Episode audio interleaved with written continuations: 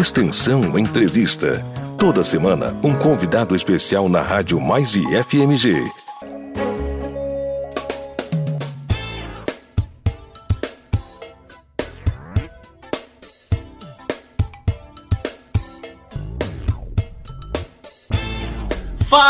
Comigo, meu bom! Como é que você tá? Beleza? Que bacana, hein? Bom demais que você tá ouvindo a gente. Eu sou Neto Medeiros, esta é a Rádio Mais FMG e este é mais uma Extensão Entrevista. Extensão Entrevista.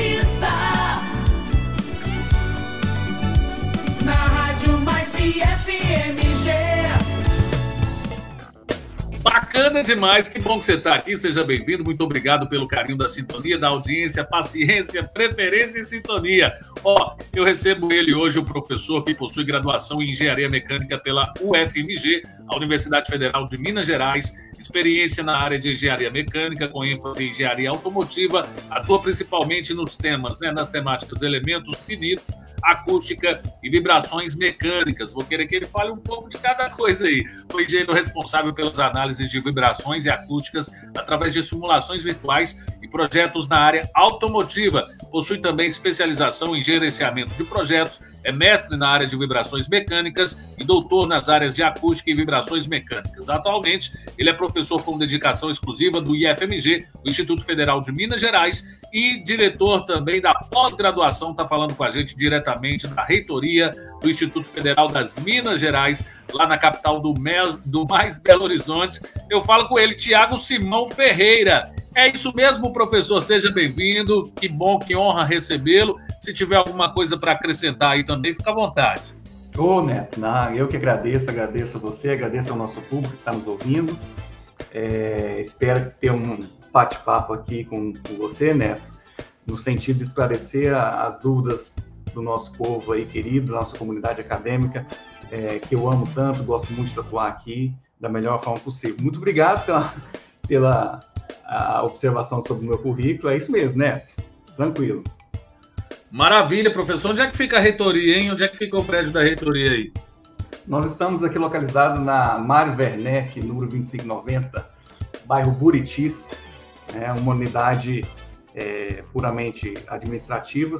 E aqui nós tentamos aqui dar suporte às nossas unidades, no que tange aqui a, a a, tanto a parte administrativa, né, pró-reitorias não são finalísticas, como administração, planejamento gestão de pessoas, mas também por meio de temáticas finalísticas, é, junto com as nossas pró-reitorias finalísticas, que são as pró-reitorias de ensino, é, a, de extensão, e a pró-reitoria da qual eu faço parte, que é a pró-reitoria de pesquisa, inovação e pós-graduação. Ah, tá. O senhor também era diretor né, do núcleo de inovação tecnológica e acabou migrando para pós-graduação, não é isso mesmo? Isso mesmo, né? Comecei ali em meados de, do início de 2020.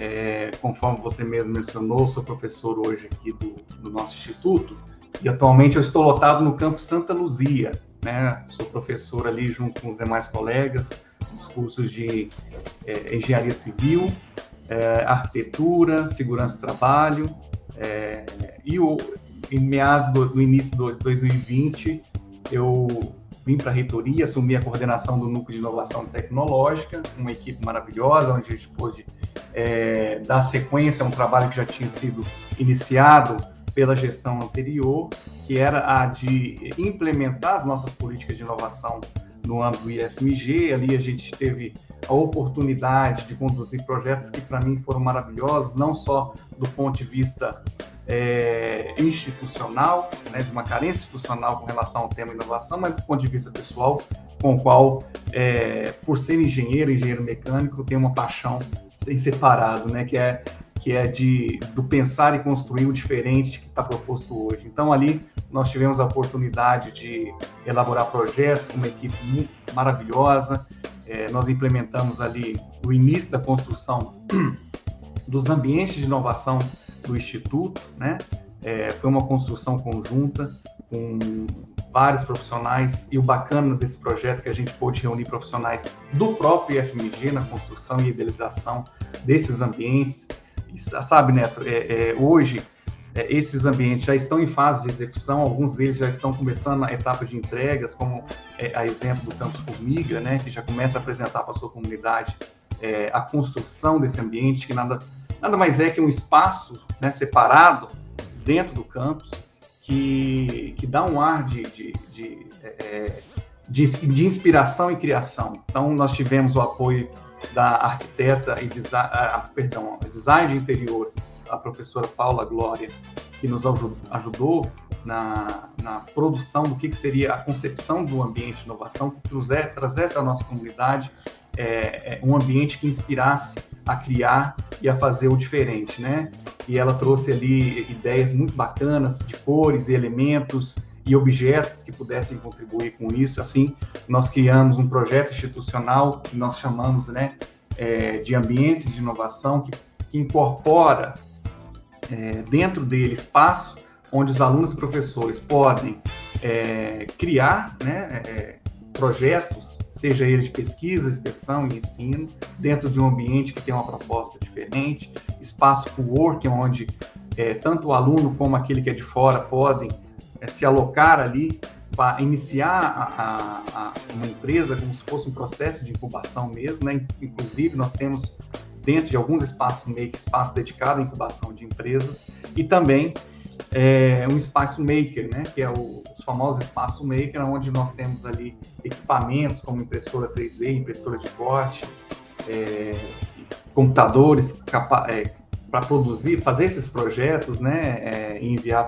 para essas impressoras. E ali você tem uma, uma, um espaço de prototipagem rápida por meio do qual você pode inovar, criar algo diferente ou fazer o que a gente chama de ensino baseado em projeto, né, onde o professor tem a, oportunidade de mostrar para esse aluno como que ele pode é, é, é, é produzir, né, sair da ideia para ir para a execução de uma forma direta.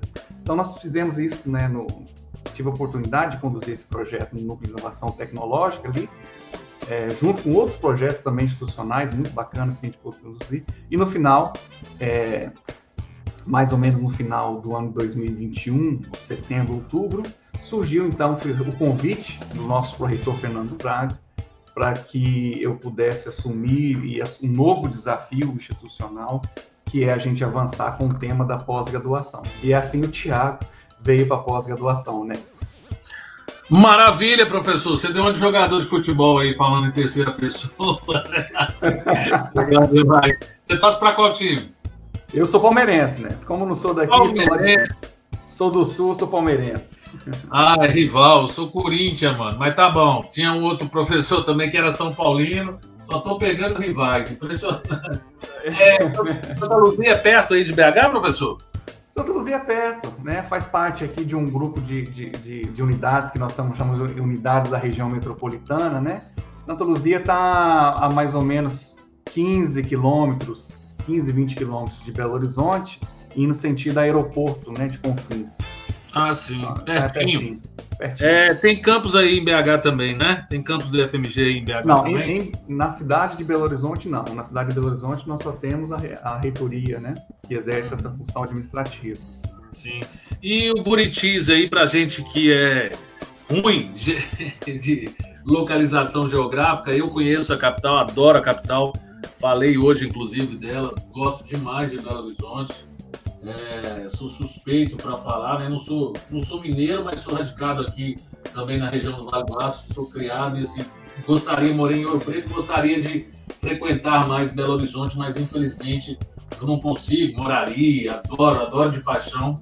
É, e gosto muito aí também dos bares, da capital mundial dos botecos. Mas fala pra gente um pouco aí de Buritis, onde é que fica, na região central.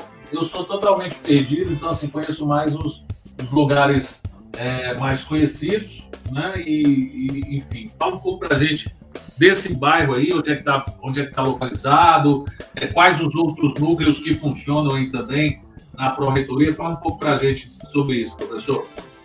Neto, então, né, eu, eu não sou muito bom para falar de de localização em Belo Horizonte, mas Buritis é um, é um bairro relativamente novo, embora tenha uma ocupação, uma densidade de ocupação é, relativamente elevada. Quem, quem é de fora talvez assuste um pouco quando entra no Buritis, que vai ver aí um, muitos prédios, né? Você vai ver poucas residências e vai ver muitos prédios, né? Tem uma densidade de ocupação relativamente elevada. Buritis fica é, na região, nós falamos aqui a saída para o Rio de Janeiro, né? Onde nós temos como referência aqui a, a, a, a saída para o Rio, né? Nós pegamos aqui a região aqui do, do BH Shopping, então você tem entrada aqui para o bairro Buriti, embora tenha outras entradas também. Então, Buritis fica mais para essa região. É, e é uma região que para nós é estratégica aqui do, do Buritis, pelo menos na história da reitoria da sua unidade, é, está localizado em Buritis, é porque não só atende às regiões metropolitanas, que eu, que eu, cheguei a citar, que é o caso de Sabará, Santa Luzia, é, Ibirité, Ribeirão das Neves, Betim, então tem uma certa proximidade, mas facilita muito também, porque as nossas unidades, né, que, que são do interior, né, é, tem uma facilidade maior quando você chega é, por, é, via estrada que vem do Rio de Janeiro, né? Então nós temos aqui Campos Ouro Preto, Congonhas, enfim, essas unidades fica mais fácil, né, para você chegar. As, outras, uhum. as demais unidades também que chegam pela BR-040 é fácil você pegar o anel e chegar aqui no Buritis. Então, por isso, né, tem a, a localização aqui no Buritis tem essa pegada de facilitar um pouco a logística, não só para a região metropolitana, mas para as demais unidades também ao chegar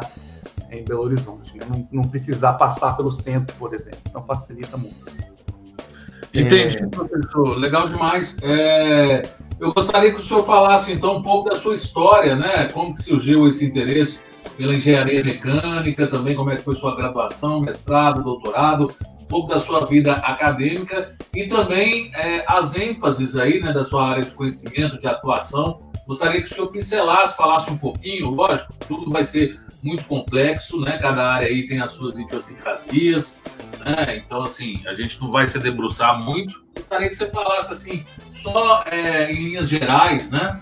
Não precisa ser ampassando também, não, mas pode falar é, com calma, com propriedade, né? Não precisa falar tudo também, né? Porque é, o senhor é, se tornou mestre, doutor, então, assim, demorou um cadinho para conhecer as coisas a fundo. Então, assim, gostaria que você falasse um pouco né, da sua história, onde você nasceu, como surgiu esse interesse pela engenharia mecânica e também as suas áreas temáticas aí dos elementos finitos.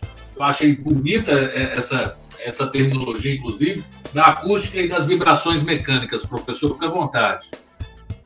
Maravilha, Neto. É, a minha história ela é meio diversificada em, em termos regionais, né? Eu sou pernambucano, né?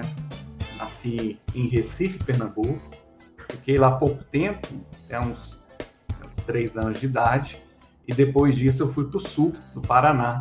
Né? Lá passei a maior parte do tempo da minha vida é, estudando né, no, no, sul durante muitos anos. Aos 18 anos, na verdade, que eu tomei a decisão, e aí foi é, uma escolha minha, né? É, a maior parte da minha família já era de Minas naquele momento, então optei é, naquela né, juventude, você faz vestibular aqui, vestibular ali, e das opções que eu tinha, o FMG ah, naquele momento me pareceu a melhor e a, na sequência eu pude confirmar isso com a própria UFMG, né, me, me retribuindo ali realmente com aquilo que se propunha, que é um ensino é, gratuito e de qualidade. Então, consegui ter isso lá a UF, nossa escola aqui querida, Federal de Minas Gerais. A minha escolha, eu sempre gostei muito dessa questão, né? Já coloquei aqui do criar, de, de desenvolver coisas, e, e, a partir disso a engenharia mecânica veio naturalmente, né?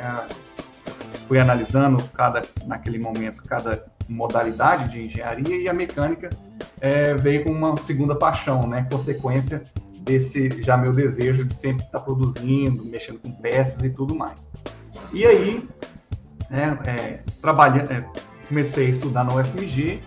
Na metade do curso de engenharia, é, eu tive uma oportunidade de fazer um estágio numa multinacional italiana, né, na área de projetos. Então, comecei a atuar nessa, nessa multinacional.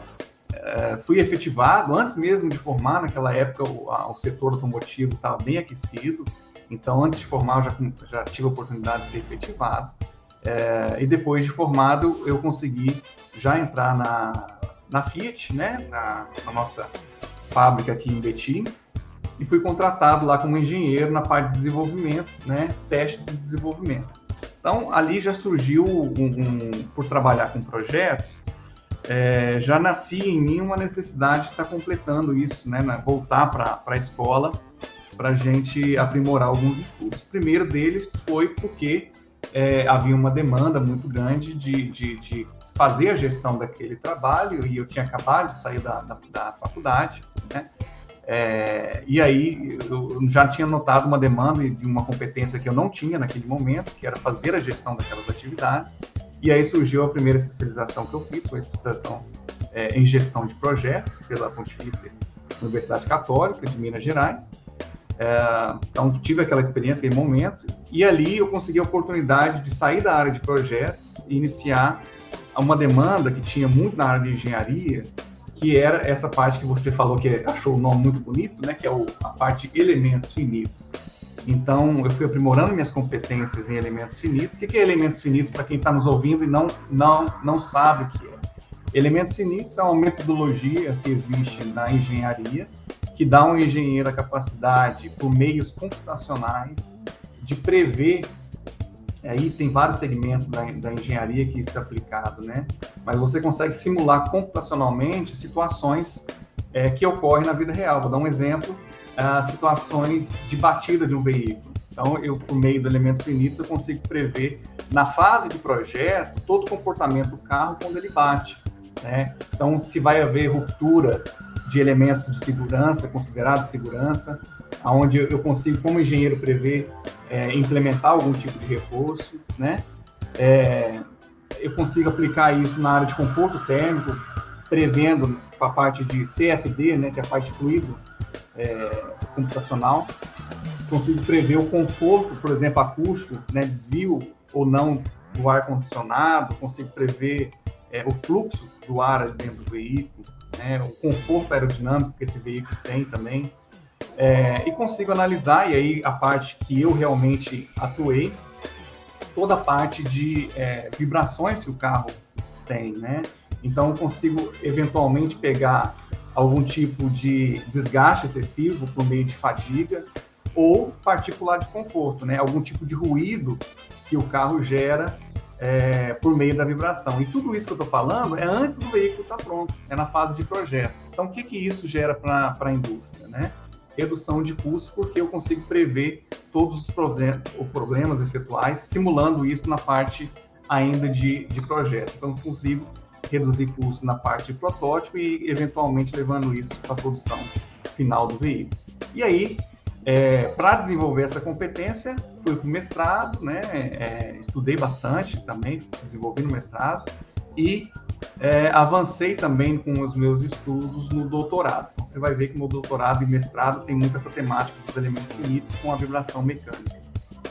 É, e foi na metade do meu doutorado que eu, surgiu uma segunda paixão, que é, é poder compartilhar o nosso conhecimento, né? poder compartilhar o conhecimento com, com outros alunos. Comecei dando aula na própria PUC, é, em outras universidades também, e até que surgiu uma oportunidade de um concurso na nossa instituição, isso meados de 2014, e estou aí até hoje, né? Resumindo, é isso. Que maravilha, professor. Essa multinacional aí é a Ferrari, é a Fiat, o que, que é? é? É a Fiat. É a Fiat, né? Ela tem uma fábrica por aí também, né? Não sei se é Cotar, Santa Luzia mesmo. Betim, né? Pois é. é. Em Santa Luzia também tem um potencial é, automotivo, de indústria, como é que é? Como é que, como, qual, qual que é o potencial da cidade, já que o senhor está lecionando lá, e quais as, as matérias você leciona, professor? Então, Neto, eu, eu, vim, eu meu concurso, né, foi para a princípio foi para Congonhas, eu entrei no departamento de engenharia mecânica lá, dou, dei aula lá em Congonhas na parte de elementos de máquina, resistência de materiais, é, análises estruturais, tudo isso lá em Congonhas, né? É, até que surgiu um, uma oportunidade de uma vaga em Santa Luzia com um professor que tivesse a, a, as mesmas competências. Então, fui transferido para Santa Luzia. É, também iniciei dando aulas no curso de engenharia civil, toda a cadeia de disciplinas na parte de estruturas, então dando aula de é, estruturas metálicas, estruturas 1, estruturas 2, Também dei aula lá na, na, em disciplinas ligadas à gestão, dando apoio também aos cursos de arquitetura e também ah, ao curso de segurança do trabalho. Né? Santa Luzia é, é, Congonhas, né? Falar um pouquinho também, estendendo a sua pergunta, tá, Neto, para Congonhas.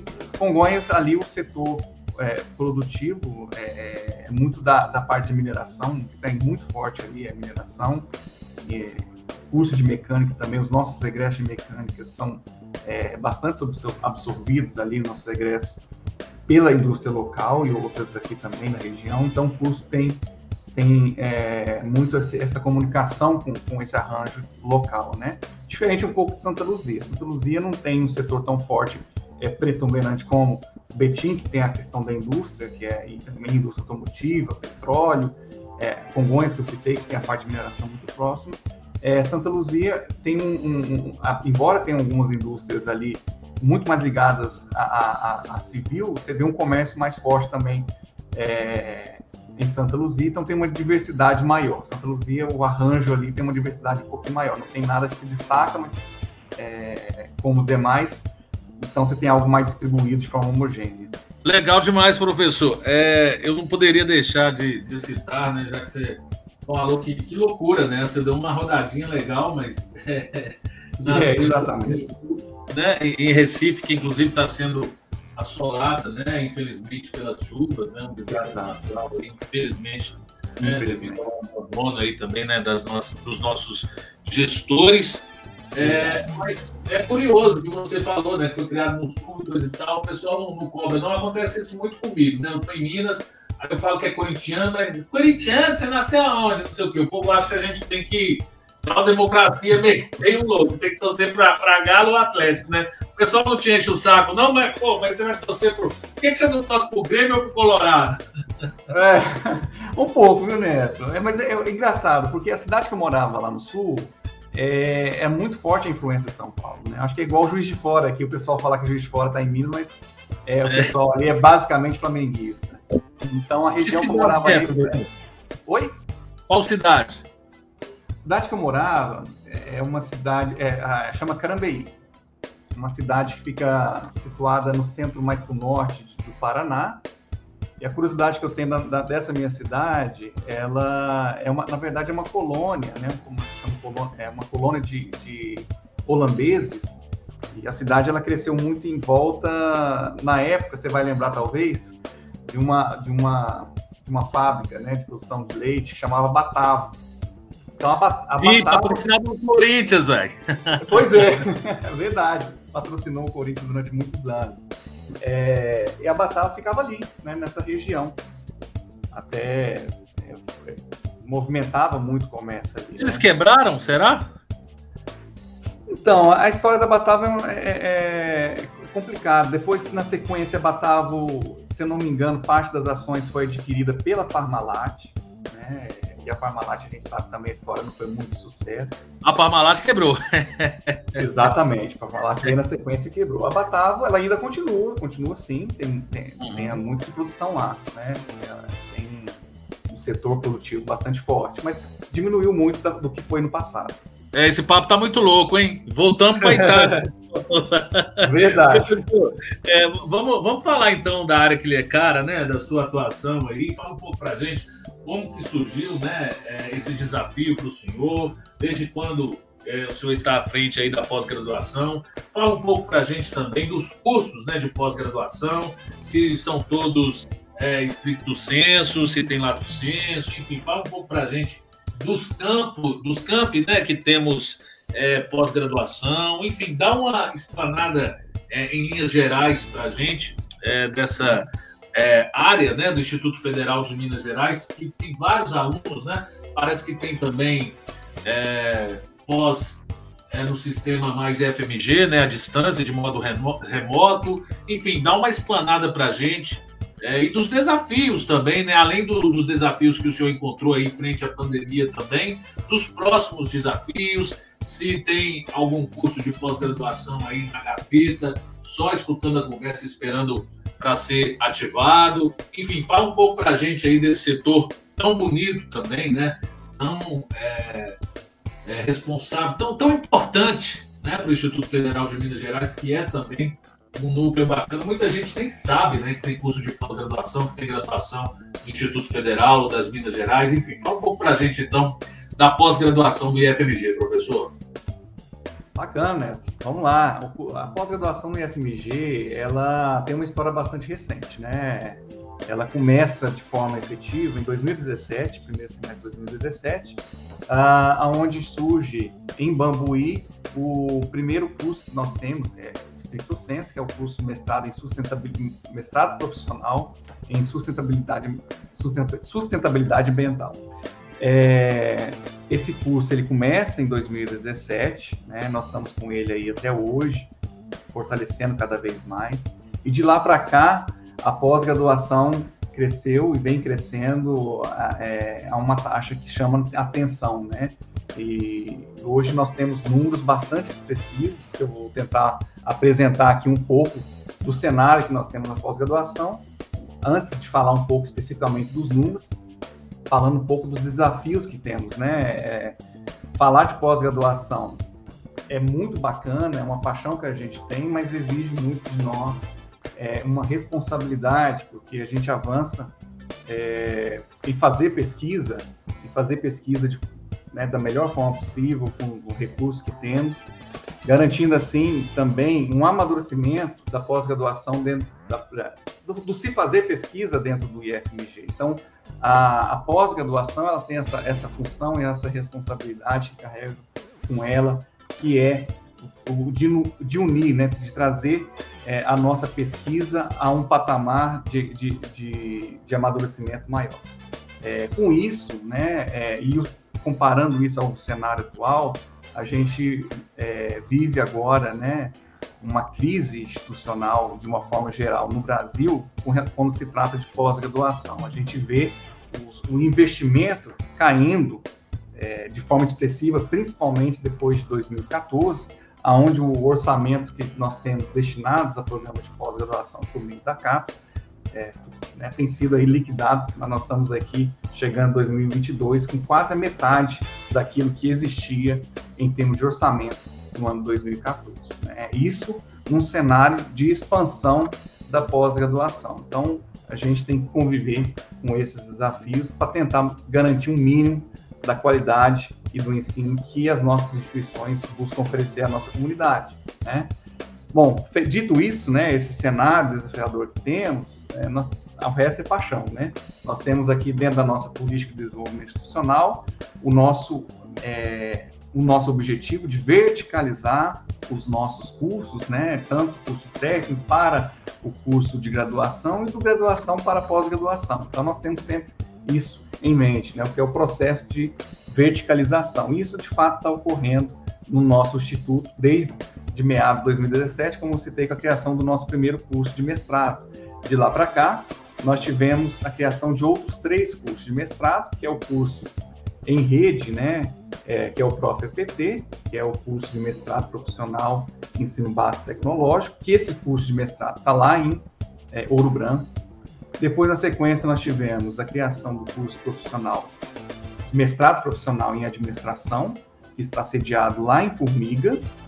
E, por último, né, mais recente, nós tivemos mais um mestrado em rede, que é um mestrado profissional é, em geografia, que é o ProfGel. Esse, esse lá é bem recente, né? nós estamos na primeira turma em, em Ouro Preto.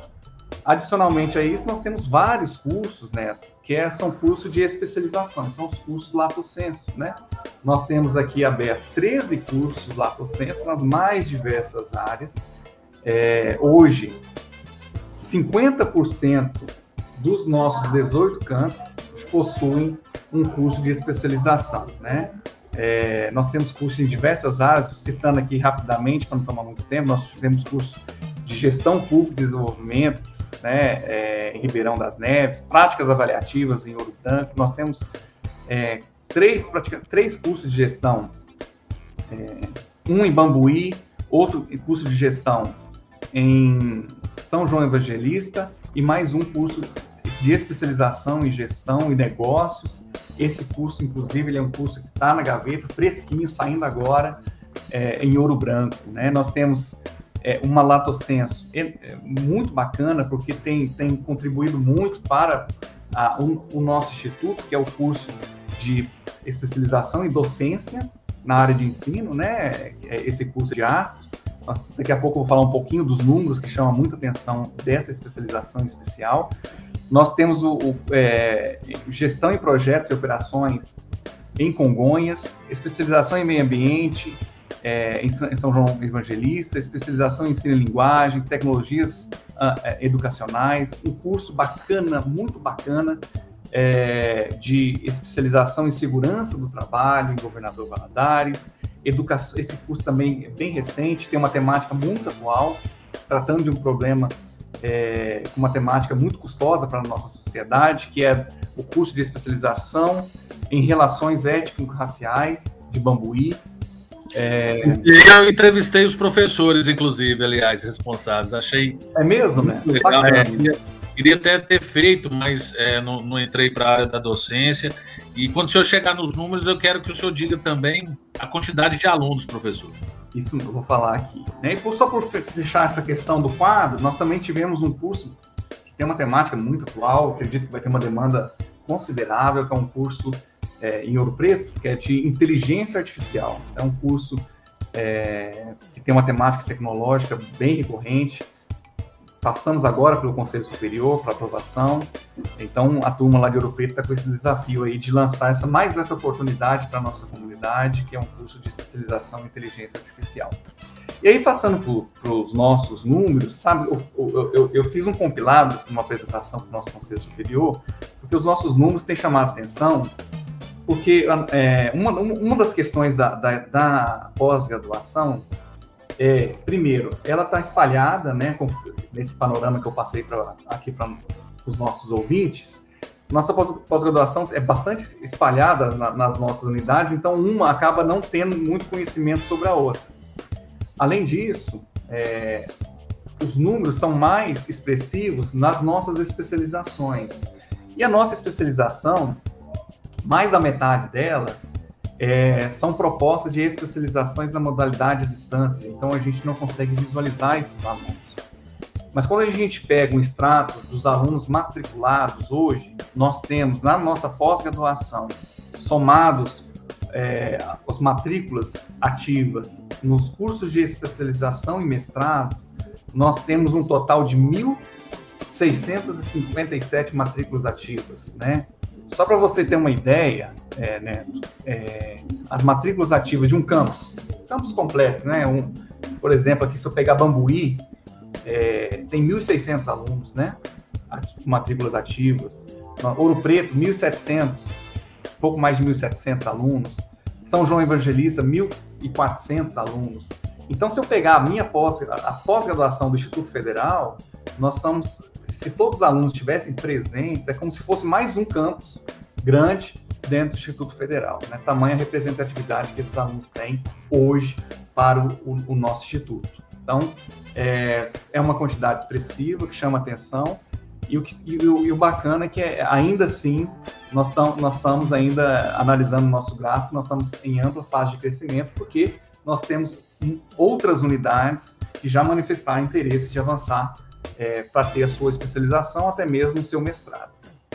Que bacana, professor. Tem algum programa de doutorado? Neto, então, é, próprio ainda não, né? Nós estamos é, agora, conforme eu falei, com um histórico muito recente, 2017. A ideia é a gente sempre né, amadurecer.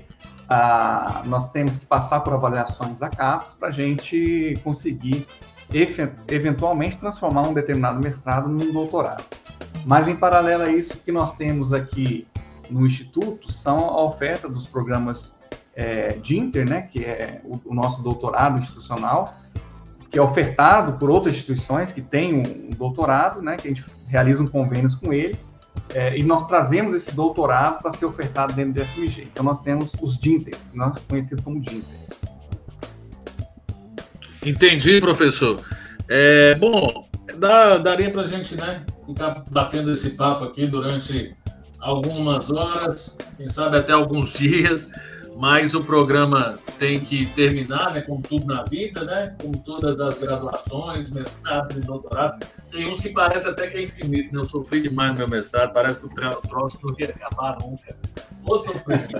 Chega uma hora que você tem que entregar para Deus, igual obra de arte, às vezes também, né, tem é, quadro, qualquer tipo de obra de arte, a pessoa desapegar, mas chega uma hora que tem que dar um fim naquilo ali e bola para frente. E é isso. Verdade. É, né, professor Tiago Ferreira, foi um prazer recebê-lo, diretor da pós-graduação do Instituto Federal de Minas Gerais, em nome do pró-reitor de extensão, Carlos Bernardes, e de toda a equipe da ProEx, que está aí pertinho do senhor, né? A gente agradece a presença. Eu gostaria, então, que você usasse aqui os momentos finais para as considerações finais. Fica à vontade, alguma coisa que eu não perguntei, que eu não contemplei.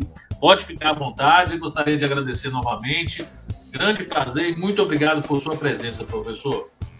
Obrigado, Neto. Foi uma conversa muito bacana. Meu contato vai estar sempre aberto aqui para a gente avançar em outros temas. Né?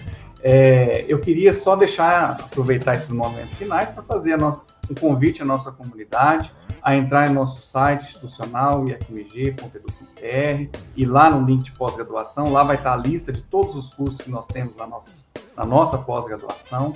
Mencionar também que nós tivemos uma conquista é, expressiva, é, nós aprovamos a nossa política de ações afirmativas, na qual é, é estabelece é, um percentual de cotas para é, pessoas PCD, né, pessoas com deficiência, e pessoas é, é, PPA, né, pessoas que, é, pretas, pardas e indígenas.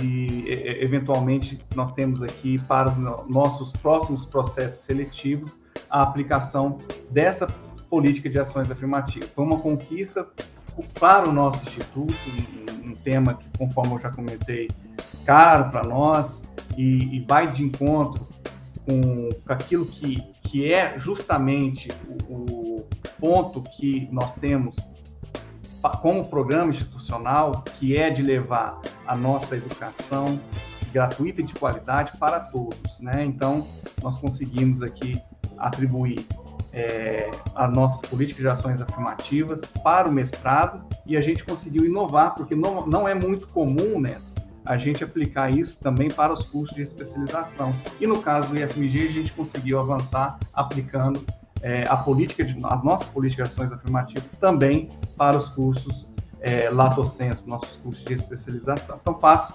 deixo aqui, né, encerrando a minha fala, fazendo um convite a toda a nossa comunidade para conhecer nossa política de ações afirmativas e conhecer principalmente os nossos cursos, tanto os nossos cursos tradicionais, que já têm sido ofertados já há algum tempo, mas também os, os cursos novos que estão surgindo. Abraço, Neto, e abraço a todos os nossos ouvintes.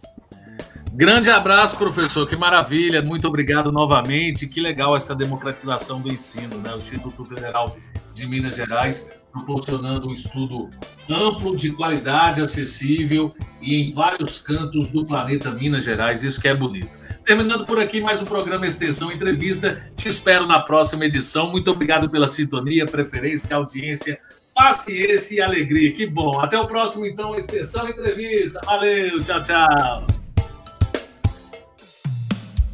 Extensão Entrevista.